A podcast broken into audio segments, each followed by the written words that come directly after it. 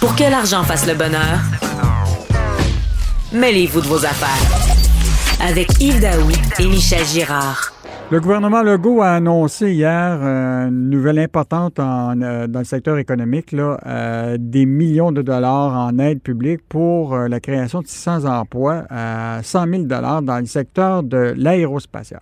Pour en discuter, je reçois le journaliste qui a couvert ce secteur-là et évidemment la nouvelle d'hier, Sylvain Larocque, du Journal de Montréal, Journal de Québec. Salut Sylvain. Salut Yves.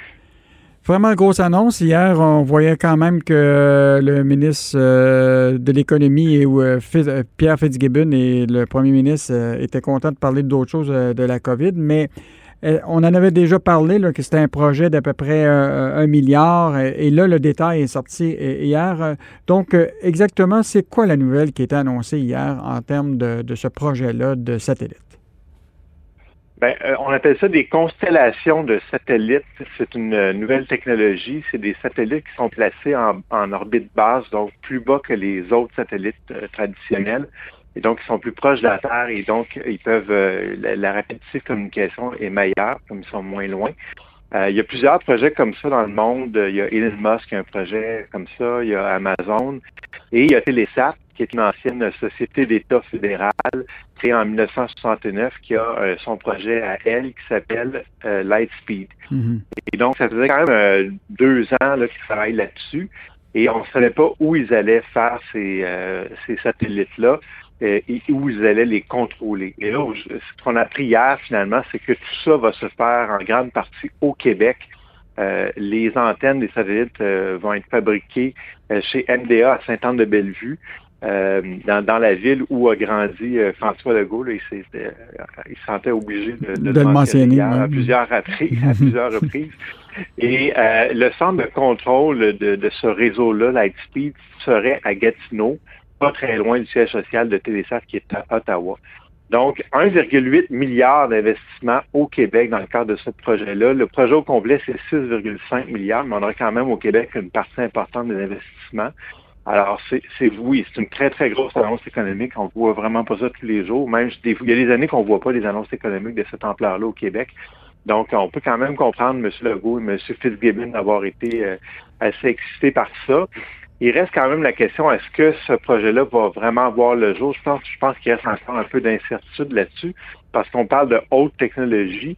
Et on parle aussi de beaucoup, beaucoup d'argent et ça prend de la demande, ça prend des clients à un moment donné pour financer un projet comme ça. Et je pense qu'il reste quand même des incertitudes à cette Mais est-ce que, est-ce que tu dis, c'est qu'actuellement, euh, le, projet lui-même, il, ne décolle pas déjà? Autrement dit, euh, MDA ne travaille pas déjà à construire euh, ces, antennes-là pour Télésat? Ben, d'après moi, il y a déjà eu du travail de R&D qui a été commencé, mais je, pense que le gros du travail reste à faire là, en mm. termes de développement et tout ça. Donc, je dis pas que ça verra pas le jour, mais c'est faut quand même se méfier quand tu vois des projets de, de cette ampleur-là plus c'est gros, plus c'est complexe, plus il peut y avoir des embûches. Fait que ça se peut que ça, que ça soit moins gros, que ça soit plus lent à se développer. Eux, euh, Télésat, ils parlent de, de lancer des satellites dès 2022-2023, donc ça vient quand même rapidement. Mais c'est sûr qu'il y a une grosse, une grosse, un gros jalon qui a été franchi avec le financement du gouvernement du Québec. C'est quand même 450 millions du gouvernement. Euh, c'est encore là, c'est rare que le gouvernement met autant d'argent dans un seul projet. Il y avait eu évidemment le, le milliard euh, dans la C-Series, mm-hmm. euh, mais c'était vraiment exceptionnel. Mais 450 millions, dont un bon 50 millions qui est vraiment une subvention en fait. Là. Euh, c'est quand même, euh, c'est quand même, euh, le gouvernement le go mise quand même très gros là-dessus. Donc, ce que tu dis, c'est à la fois sous forme de, de prêt, mais aussi sous forme de, de, placement en action privilégiée. Donc, qu'est-ce que ça veut dire concrètement? Est-ce qu'il y a, il y a une co-entreprise qui est créée dans laquelle on se retrouve avec des actions du gouvernement du Québec? Ben, ça, c'était pas clair hier exactement à qui prêtait le gouvernement. Et ça, ça va devenir important parce que quand tu prêtes de l'argent, tu veux que l'entreprise à qui tu prêtes soit solvable. Est-ce qu'on prête à... Ça, ça semblait pas être à Télésat. On parlait d'un genre de co-entreprise ou de structure à part. Donc ça, ça peut augmenter le risque quand même. Là. Euh, il va falloir qu'on revienne à la charge un peu là-dessus. Parce que Télésat, c'est une société établie depuis longtemps, donc ça, c'est plus sécuritaire. Mais si c'est une entreprise, une coquille séparée, moi, je verrais quand même un risque plus élevé. Monsieur Fitzgibbon a dit que le risque était modéré. Bon, c'est de bonne garde de, sa part de dire ça. Mais je pense que... Et il y a quand même 50 millions de subventions que... Lui, il appelle ça des prêts pardonnables. C'est-à-dire qu'il dit qu'il prête de l'argent à l'entreprise, l'entreprise n'aura pas à le remettre si elle crée les emplois promis, mais dans le fond, moi j'appelle ça une subvention. C'est une subvention qui serait remboursable si jamais les emplois n'étaient pas créés, mais donc je pense que c'est précis de parler de subvention. Juste me rappeler, euh, donc euh, MDA, c'est l'actionnariat est, est, ontarien. Qu'en est-il de Télésat au niveau de son actionnariat?